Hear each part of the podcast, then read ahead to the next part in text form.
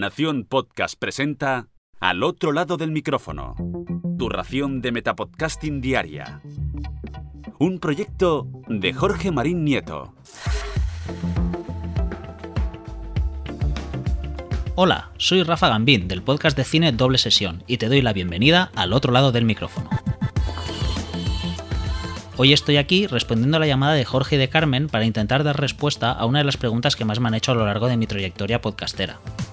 Los conocedores de doble sesión ya saben que los miembros del equipo nos empeñamos en grabar de forma presencial, algo que parece que resulta muy llamativo en este medio en el que la comunicación virtual está muy extendida y muy normalizada, incluso existiendo muchísimos podcasts en los que sus miembros nunca se han conocido físicamente. Así que, ¿por qué los miembros de doble sesión nos empeñamos en compartir el mismo espacio físico para grabar?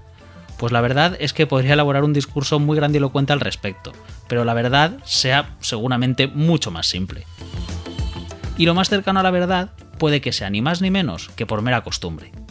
Cuando empezamos a grabar apenas sabíamos nada de podcasting, y mucho menos de cualquier técnica de grabación. Como muchos aficionados, nos aferramos a la idea de trasladar nuestras conversaciones reales entre amigos a los micrófonos, algo que no tardamos en darnos cuenta que no se corresponde exactamente con la realidad, pero que nos valía como punto de partida.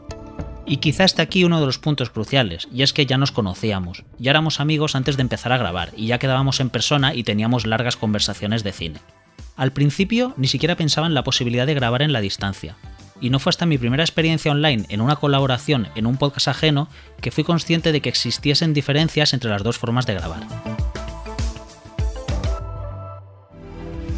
Antes de participar en este podcast, yo ya era oyente del mismo, y precisamente una de las cosas que más me gustaban era su ritmo, pero cuando me vi inmerso en la grabación no daba crédito a lo que me enfrentaba. De pronto me encontré con silencios que se me hacían eternos entre la participación de cada uno de los integrantes. No entendía muy bien qué estaba pasando, no entendía la falta de ritmo a la que estaba acostumbrado como oyente, y hasta llegué a pensar que los miembros del equipo se habrían enfadado antes de la grabación. A todo esto se sumó los participantes que empezaban a hablar al mismo tiempo pisándose mutuamente, la apresurada disculpa por la interrupción y la insistencia en ceder la palabra con los clásicos. Por favor continúa tú, no tú, no, no, no tú, por favor.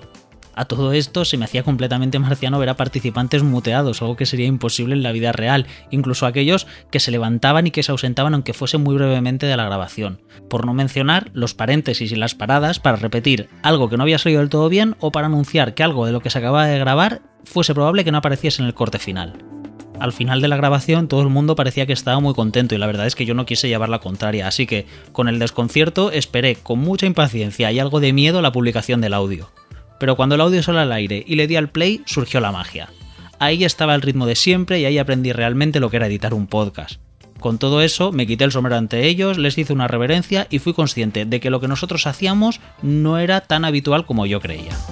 La verdad es que a día de hoy pienso que aquella grabación probablemente no fuese tan densa como la recuerdo, pero desde luego que fue un choque respecto a la fluidez que conocía de la grabación presencial y es que, aunque ya tengo experiencia con las grabaciones online, no termino de acostumbrarme a la ausencia del lenguaje no verbal, a ese feedback que te aportan los gestos de la persona que tienes a menos de un metro o cuando intuyes por el rabillo del ojo que tu compañero o tu compañera va a arrancarse a hablar.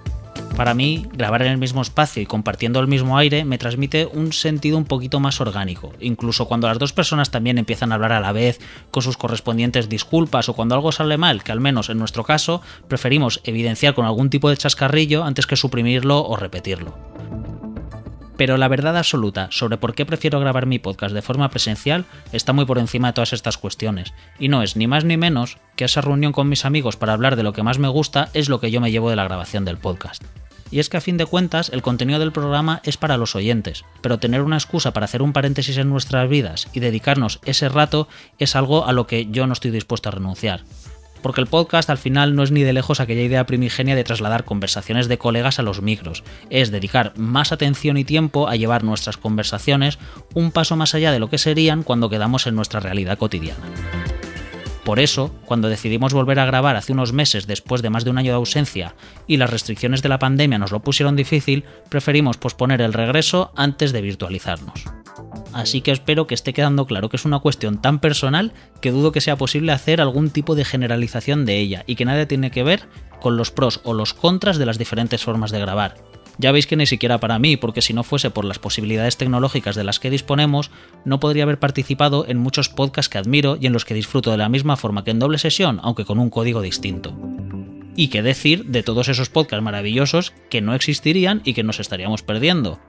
Así que por mi parte, grabad de la forma que más os guste, pero no os ocurra dejar de grabar.